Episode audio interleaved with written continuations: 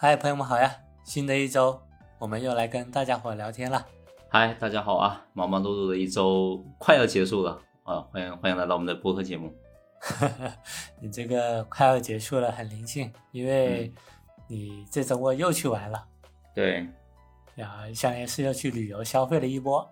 对对对，你刚好谈到消费这个话题，我们我我刚好也要出去旅游消费。哎，切入了，切入了这个话题。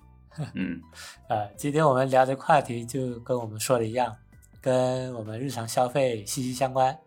刚好最近也经历了几次网络的大促销嘛，什么双十一呀、双十二呀、双旦节呀，然后还有可能准备到来的那个年货节。虽然我们先在这一期里面不聊消费具体买什么东西，然后但是我们会来聊一聊那个。关于消费里面蕴藏的那些消费陷阱的那些事儿，啊，以及分享一分享那些年我们遇到过的一些消费陷阱，以及如何尽可能的去避免陷入消费陷阱的这个经验吧。对，因为我们今天聊的是这个消费陷阱的话题嘛，所以话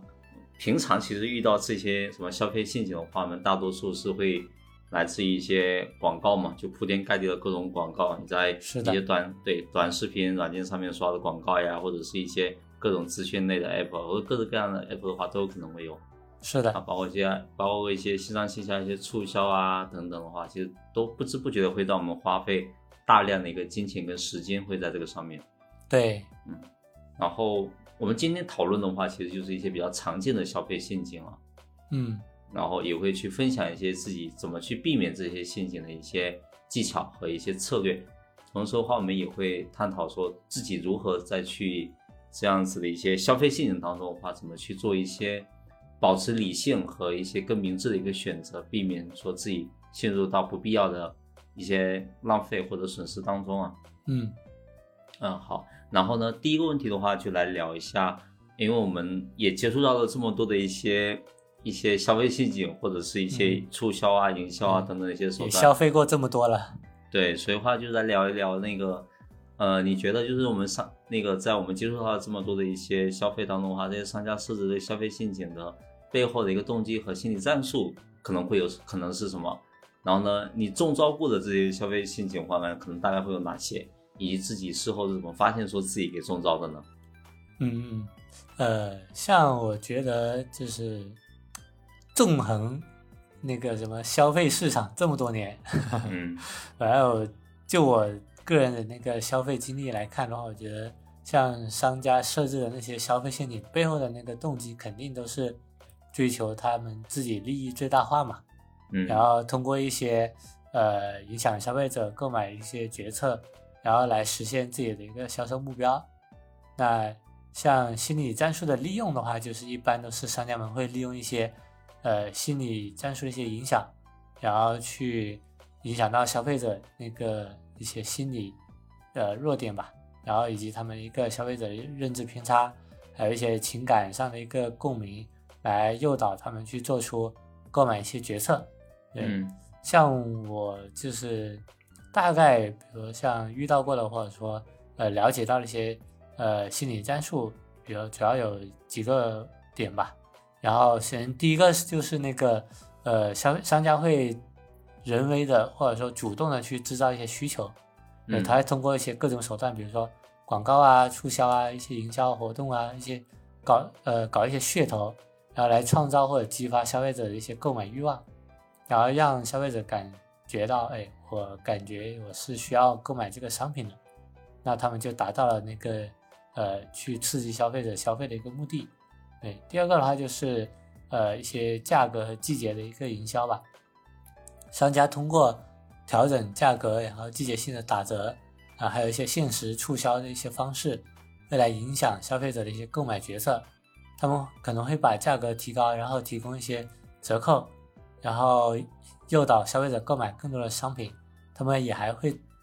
去人为的创造一种紧迫感，就比如说像之前那种双十一那种大促。然后，比如过了多少天，两三天内，然后优惠就有有很多那种比较丰富的一些优惠，还有一些折扣。如果过了这两三天的话，可能那些折扣就没了。而且还会恢复到原价什么之类的，然后就会嗯通过这种、这种心理的一些影响，然后就会利用消费者对时间的一些压力跟敏感性，然后使得消费者更容易做出冲动购买的一些决策。对，第三个的话就是一些呃商家会操纵一些信息，比如说他会通过一些广告啊，或者包装这些商品，然后去宣传这些商品的一些目的，呃，一些商商品的一些功效效果，然后宣宣传这个商品，比如像呃最最近比如比较流行的，比如说那种食品的零添加剂啊，或者说零卡啊、零糖啊这种嗯。呃这种标签，去传递这样一些健康的一些信息，然后去呃影响消费者一个认知跟判断，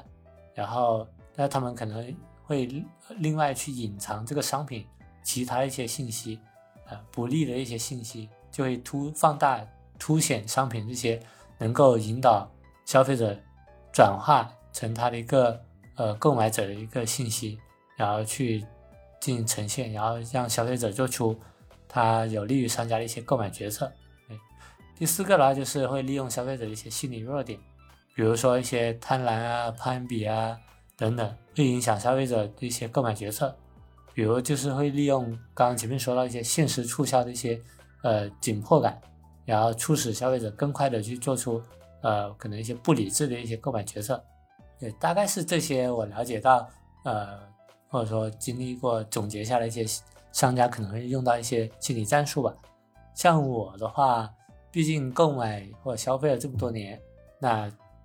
你说不中招一些消费陷阱陷阱那是不可能的。嗯 不过一般就目前来讲，都是相对心甘情愿的去中招踩中消商家的那个消费陷阱吧。基本上都是在大促的过程中，然后去各种凑单、凑满减，然后买一堆东西，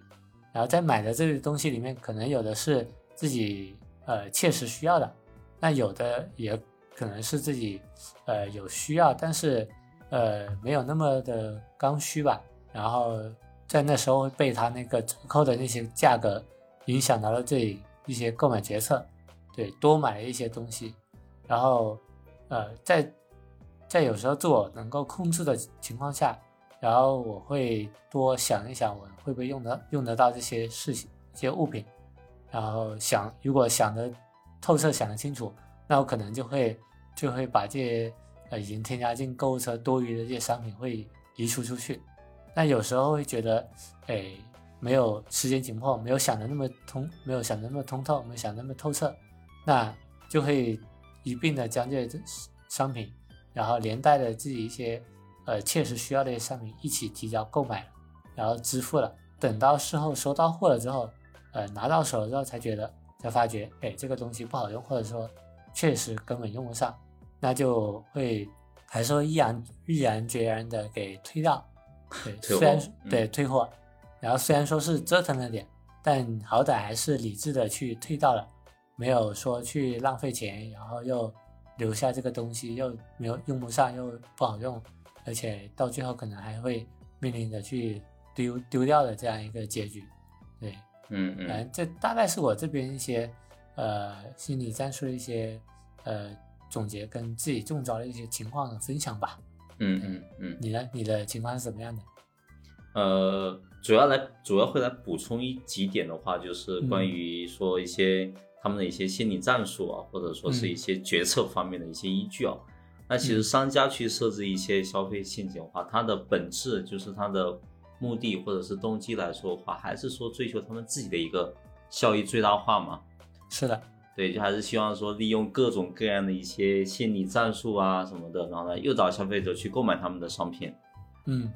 然后其实特别是像移动互联网发展非常快速的这几年的话，这种情况就更加的明显了，就各种各样的通过这种互联网的营销手段去把对就去渗透到很多的这种网民身上，然后去网民身上的话去获取利益的一个最大化。对，然后即使说这些他们想出售这个商品的话，可能并非是我们作为消费者的一个真实的需求，但是我们可能总会被他抓到了这种这样的一些一些心理，然后呢去去去购买他那个产品啊。然后主要主要去补充几个点的话，就第一个的话就是，呃，一个是稀缺性啊，就稀缺的一个心理，就商家会通过这种这样的一个宣传，说他的商品的话，可能就全网独一份，是的，是的，对，或者是说全网你找不到第二家了，哎，或者是觉得他他的产品的话可能是限量版的什么之类的，对，倒计时抢购还剩下多少件？对，最后一件，然后特价仅仅此一天什么的，是的，然后创造这种紧迫感，然后呢，使消费者就觉得我如果不买的话，我可能就亏了，我就过了这个村就没这个店了，是的，然后就，赶赶紧行动，然后呢，就是一定得去买。对，然后呢，第二个的话，就像讲的一个就是社会的认同，嗯。认同，然后他就会去寻求这种认同，就是商家会利用这种消费者的一些从众的心理，对，对，然后比如说最近可能社会上面，然后或者时尚界可能流行什么东西，或者大家都普遍喜欢买什么东西或者穿什么东西，那么他就会通过这种广告或者是一些社媒等手段的话，都会把这种产品大量的展示到所有的这种消费者的面前，是的然，后促使消费者的话就是一定哎就觉得说大家都买了，那么我是不是也要去买？然后呢，我就为了获得这个社会上的认同的话，那么我就必须得去买这个东西。所以的话，这是我主要想要补充的两个点啊，就是一些心理战术上面。然后其他话，其实你刚才有去分析。然后针对这个消费陷阱的话，呃，如果说要中招的话，那肯定是中过嘛。比如说我们各种各样的购物节，对吧？对，那免不了的，对，就感觉全年下来的话，就是每天都有一些购物节在，每天基本上每天都可以。你如果想做购物节的话，可能每天都是购物节。对，对，都是到处都在讲一些什么限时特惠的价格啊、年终大促啊等等，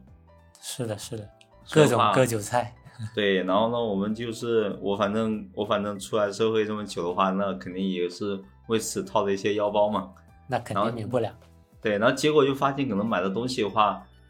呃，可能觉得用处不是那么大。对，就比如说你多买了几双鞋，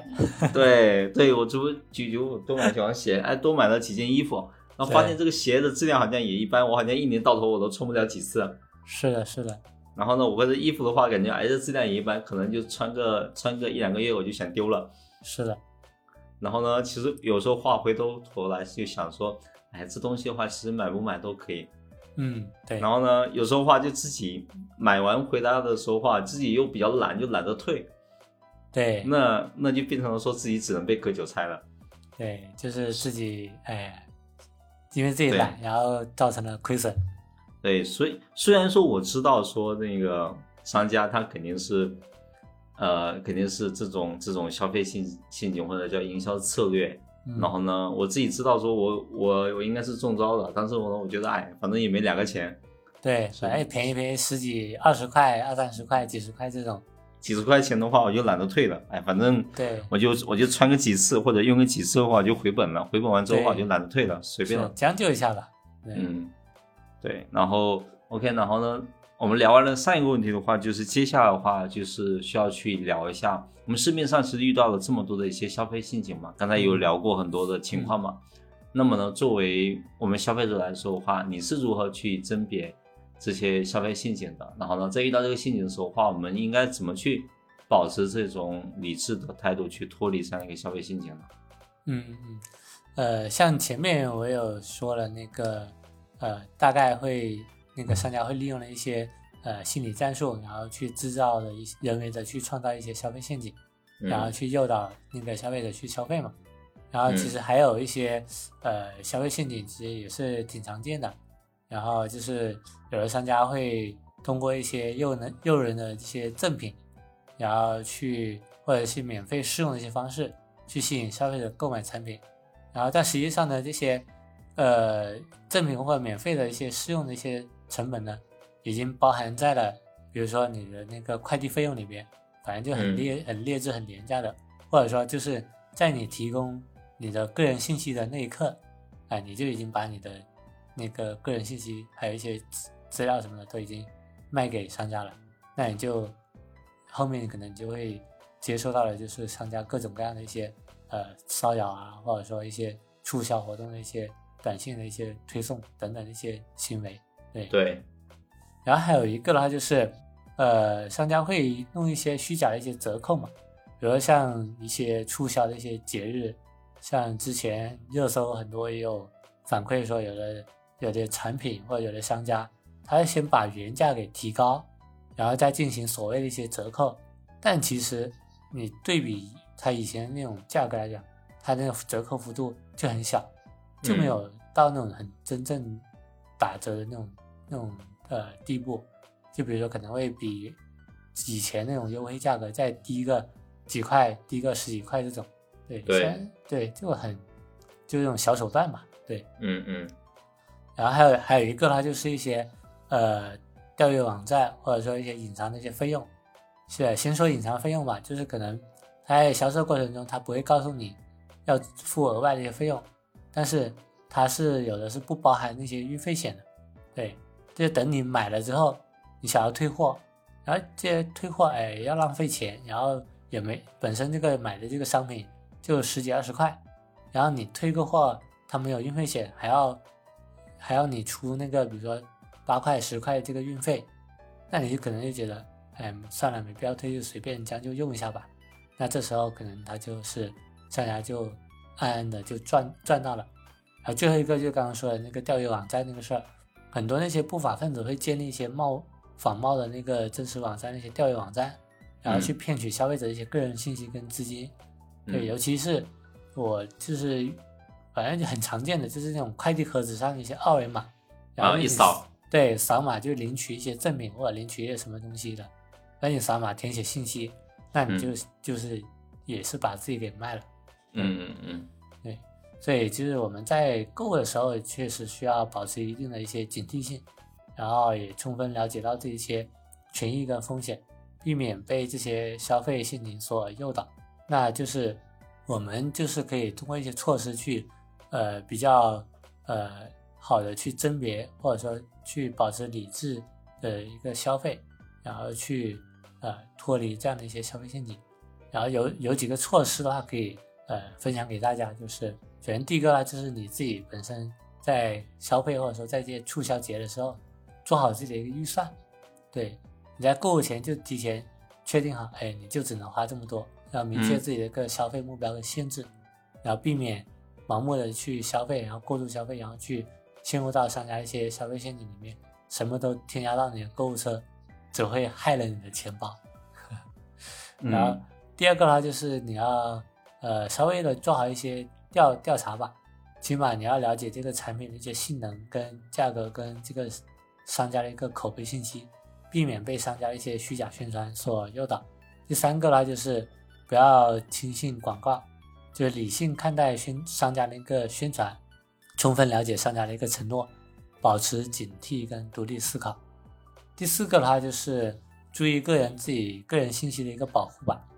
不要在一些不可靠的一些网站或一些小网站、小平台上面去输入自己，因为贪便宜，然后输入自己的个人信息，然后这样你的个人信息就被卖了，然后避免被钓鱼网站或者网络诈骗所侵害。反正最后一个的话还是说要保持警惕吧，对，你商家的手段五花八门、千奇百怪的。但是你要时刻保持警惕，就是还是那句话，天下没有免费的午餐。对，你还只要商家一说什么给出一些巨大优惠，或给出一些什么免费，或者让你尝尝鲜，然后给一个巨大折扣这种，那你就要保持警惕了。然后，甚至如果你发现有什么不对劲，你还你还可以及时的去举报商家，举报这个商品。对，然后就是。自己好，然后也可以为大家着想，让大家免受这种消费陷阱的一个陷害。通过这些措施，我觉得消费者基本上还是可以比较好的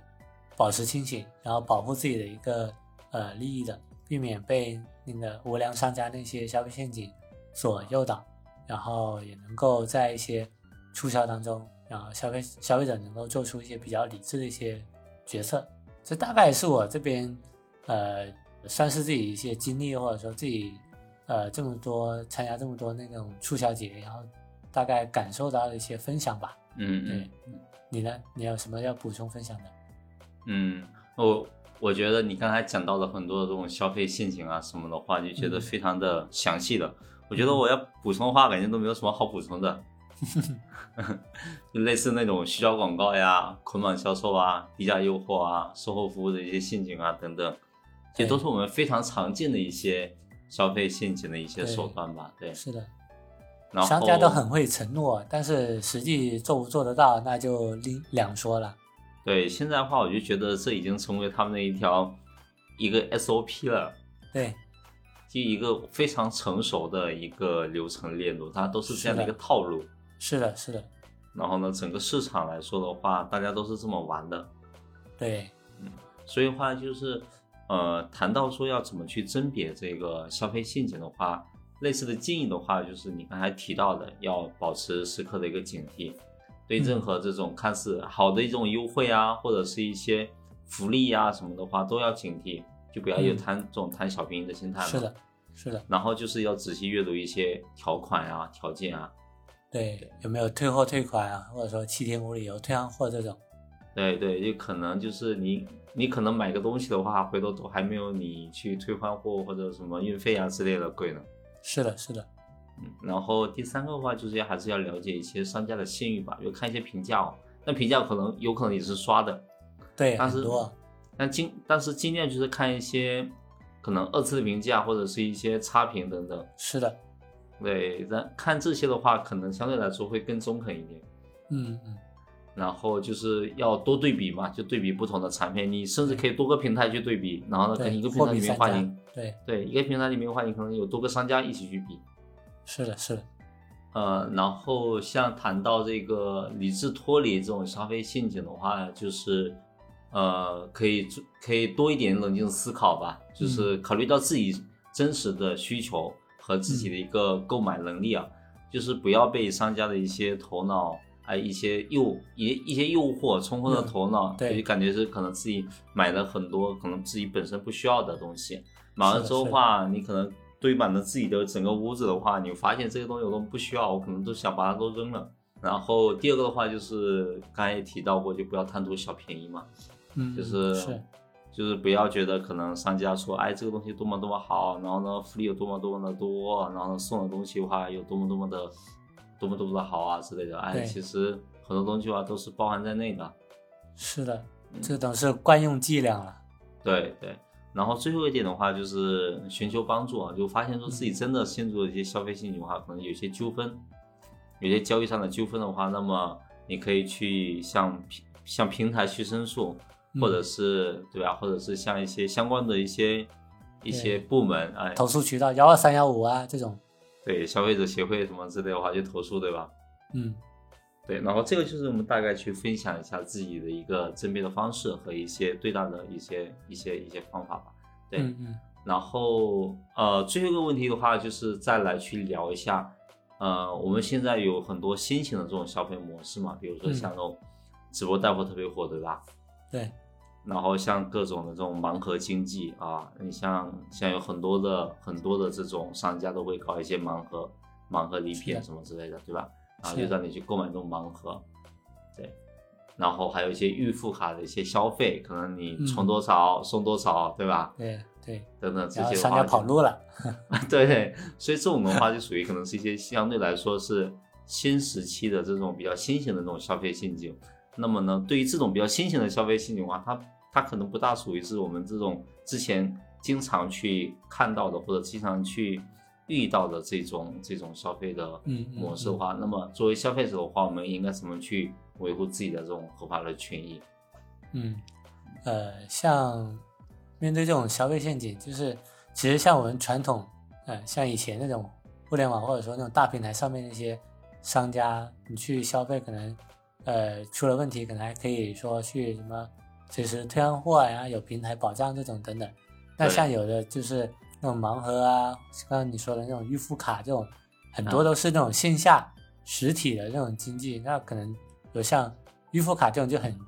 呃就很常见于那种比如说理发店，然后还有那种健身房，健身房对健身房是特别特别多，对，然后你充了卡，比如说你买了个年卡，买了个两三年的年卡，健身健身房倒闭了，跑路了对，。就倒闭跑路了。然后你 哇，你真的是哭都没地方哭，想想找维权都没地方找。然后那个嗯之前我就有遇到过，也不是遇到过，就是有有朋友就是就是见他分享过，就是他们嗯那个健身房，就是那个人就是收了很多人一些年费，然后那个两三年那种年费，然后就，然后就一一夜之间，那个健身房就直接很多设备就清场了，那个健身房就直接关掉了，然后钱拿不回来全部搬空搬空了，钱就拿不回来了，哦，后面钱也拿不回来是吧？对，拿不回来了。然后反而那个搞健身房那个人还逍遥法外，然后还还继续在别的地方又开了一家健身房，继续割韭菜。我靠，那他应该会被限制消费什么之类，应该会被应应应该要应该要列为黑名单了。这种我反正我后面我不知道他们怎么去弄了，就是感觉你去投诉和打官司都是那种上班族，但也没什么时间精力去跟你去一直在那里耗。这东西的话，他应该会上上那个什么征信的黑名单之类的这个不清楚，反正就是流程还蛮长的，啊，然后后面就没有什么。消息了。对，对你要去告啊、打官司什么的，反正就流程就很长。对，要他可能要各种各样的一些什么调查取证之类的。是的，是的，是的，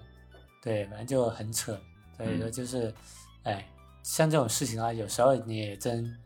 真没办法，有时候真的就是吃了哑巴亏，或者就真的就是只能吃亏。对，嗯嗯，反正像这种的话，其实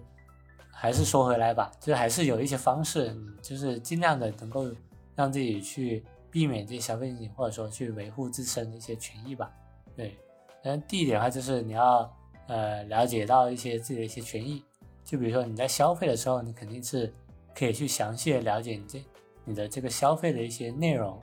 就比就包括一些知情权，然后还有你的自主选择权，然后安全权，然后什么公民驾驭权这种乱七八糟的这种东西，对，反正就是虽然说是乱七八糟的，但是你是知道你有这些权利去能够详细去了解这个商品的各种信息，它销售的一些各种信息，还有这个商家的一些各种信息，对，只有你了解清楚了，你才能够更好的去呃选择或者说维护自己的一个权益嘛。第二个的话就是呃保留凭证，对你在消消费购物的时候，特别是一些大众消费，或者说你购买那些什么预付卡，或者说充值一些年年付费会员，对那你就对，你保留好这个发票跟凭证，你不要乱丢。对，到时候你可以可能那个虽然说可能健身房倒闭了，但你可以留下这个这样的一些证据，然后去呃你去告他，或者你有时间去诉讼他，你也有证据去把那个要向他那个要钱要回来嘛。还有第三个呢，就是发现不对的话就及时投诉吧。对，比如说像网络上那些商店铺还好，一般像那种天猫比较有信誉的那种淘宝店，你投诉啊，基本上，呃，它平台是站在呃消费者这一方的会比较多一点。嗯对，像那种线下的话，你就要及时的去投诉到那种工商局啊、消费者协会里面去了，然后，也可以及时的去通过法律途径维护自己的一个权益。还有一个呢，就是你要加强自我保护意识，然后建立良好的一个消费习惯吧。对，也不要轻易的相信商家的一个宣宣传广告。对，像那种比如呃线上的话，你要仔细阅读那个那种商品详情里面那些服务的一些相关条款。那线下的话，你就要呃了解清楚它那个一些，比如说你充值的一些消费消费的有没有限制，然后你你充值了一些年付费会员之后，你有什么样一些权益，然后了解了解清楚，仔细阅读你跟他们签订的那些呃合同或者说消费那些条款，对，然后同时你要呃比如建立良好的一个消费习惯，你比如说不要因为比那种健身房，比如说两年三年会比一年更优惠，然后可能一年要要将近两千块钱，那可能三四年就只要三千多，那你就嗯脑子一热，然后就冲进去了。那虽然说可能便宜，你觉得你占了便宜，但如果你不了解这个健身房的一个背景，或者说这健身房就是那种小作坊，那你冲进去，那商家那就已经美滋滋的去等着跑路了。对，所以说就是还是呃要建立好自己的一些良好的一些消费习惯吧，然后保护好自己呃一些权益，然后保保持理性那个清醒的一些头脑，不要脑子一热就冲了。对，反正就是通过这些呃方式吧，然后去维护自身的一些利益。对，嗯对，同时消费者也更应该去加强自己的一个消费意识的一个自我呃教育吧，然后了解，主动去了解市场的一些风险跟呃日新月异的一些欺诈行为，然后提高自我保护的一些能力。对，反正就你有事没事，你闲得无聊，你也可以去网上搜搜 人家那种消费陷阱，你也可以去在上面看人家吐槽，看人家分享他们的一些呃呃亏损的一些信息，亏损的一些故事。对，虽然说可能看人家一些悲惨的一些呃亏损的情况，对，可能不是很好，但是但是起码你可以从中也吸取了一些教训，就是对对对，看人家的一些。呃，悲惨的一些故事，提高自己的一个自我保护的一些能力，哎，也算是自我意识的一些觉醒的一个方式吧。嗯，对，这边是我的一个分享吧。你呢？你那边有什么要分享补充的？嗯，我觉得不管是这种传统的、比较传统的，嗯，这种消费的陷阱，或者是这种比较新型的消费模式下面的陷阱的话，其实可能它的差异不会说那么的大哦。然后我觉得可能更重要的一点的话，还是要，呃，理性消费为主。对，就不管你购买什么商品、产品或者什么服务的话，其实都要去理性分析自己的需求和支付能力啊。是的。比如说以刚才的那个办金融卡为例，对吧？那你可能就要评估一下自己到底有没有这种真实的需求。对，能不能坚持下来？对你，你是不是是不是在那个自己的自己的家里练可能就好了？对对吧？你可能练到一定程度的话，你觉得可能有瓶颈的话，那么你再去健身房，而不是说你一开始一开始我先冲，哎，我先我先办个一年办个一年、两年、三年的便宜，然后就觉得可能是我必须得花钱，花了钱之后话，我才我才会有这种动力，然后呢，我才能去练。是的，对我觉得有这种想法的话，你大概率你办完之后话，你也你也你也去不了，对，就被割韭菜了。对。所以就不要去盲目的跟风，就是可能哎某某某也办了哈，然后大家也办了，对，然后呢哎或者是最近什么充值有有有优惠什么的，哎那我就可能充了，是的，哎其实这种贪图小便宜啊，或者是比较盲目的做法的话，其实是不可取的，对的，还是要去比较理性去分析自己的一个真实的需求吧，嗯是，那第二个的话就是充分了解一些消费的信息啊，就是。真正要去买这个产品或者服务之前的话，你可能要去了解这个产品或服务它所能提供的这个服务的质量是什么样子的，产品性能是什么样子的，售后的保障是什么样子的。是，然后看一些更多的用户的反馈，对吧？一些评价等等啊。然后第三个的话，选择正规的平台和商家，比如说还是以刚才那个健身房为例，那么你是是不是要选择一些比较有品有品质的这种线下健身房？嗯。对，然后一个大品牌的线下健身房的话，那它总不可能跑路吧，对吧？大连锁，对连锁，你就算跑路的话，你也找得到人家总部，对吧？对对对。所以呢，你要是那种听，你可能是那种自己小作坊的那种的话，那你大概率对吧？你可能人家跑路完之后，你找不到人了。是的，是的。对，所以我觉得还是尽量去选择一些正规的平台或者商家去做这个，对，去进行消费。然后呢，像这种预付卡的消费的话，也是更加慎重，更加慎重啊。是的。然后这种的话，就是基本上会有会有会有很多商家会跑路，或者服务质量差什么的都有可能。然后最后一点的话，还是敢于去维权，就是不要说自己遇到一个问题的话，可能觉得哎好像哎算了吧，也好像也才几百块钱，对几百块钱或者几十块钱算了。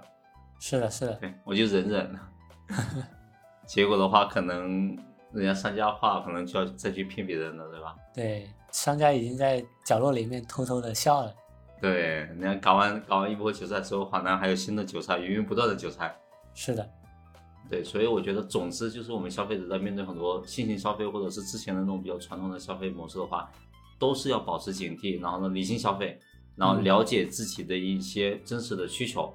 和支付的能力，然后了解自己的权权益和一些维权的途径。然后更好的、真正切实的去更好的去保障自己的一些利益吧。对，嗯，是，对，这个就是我这边的一些想法。嗯，确实，其实我们这一期分享，哎，还蛮多有用的，然后也比较硬、比较干。对，希望大家对各位听众小伙伴也有点帮助吧。嗯嗯，希望给大家给带来一些思考。然后呢，毕竟说现在的话，年关将至，然后大家给准备年货什么的，对吧？是的，是的，准备要到年，类似于年货节，可能要开始一些促销活动，不管你是在线上还是线下，刚好你可能年终可能大家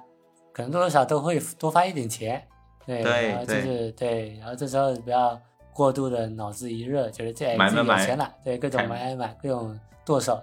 那可能到时候就是苦恼的还是自己，呃，浪费自己的钱包，嗯。伤害了自己的钱包。哼，行，那我们这一期也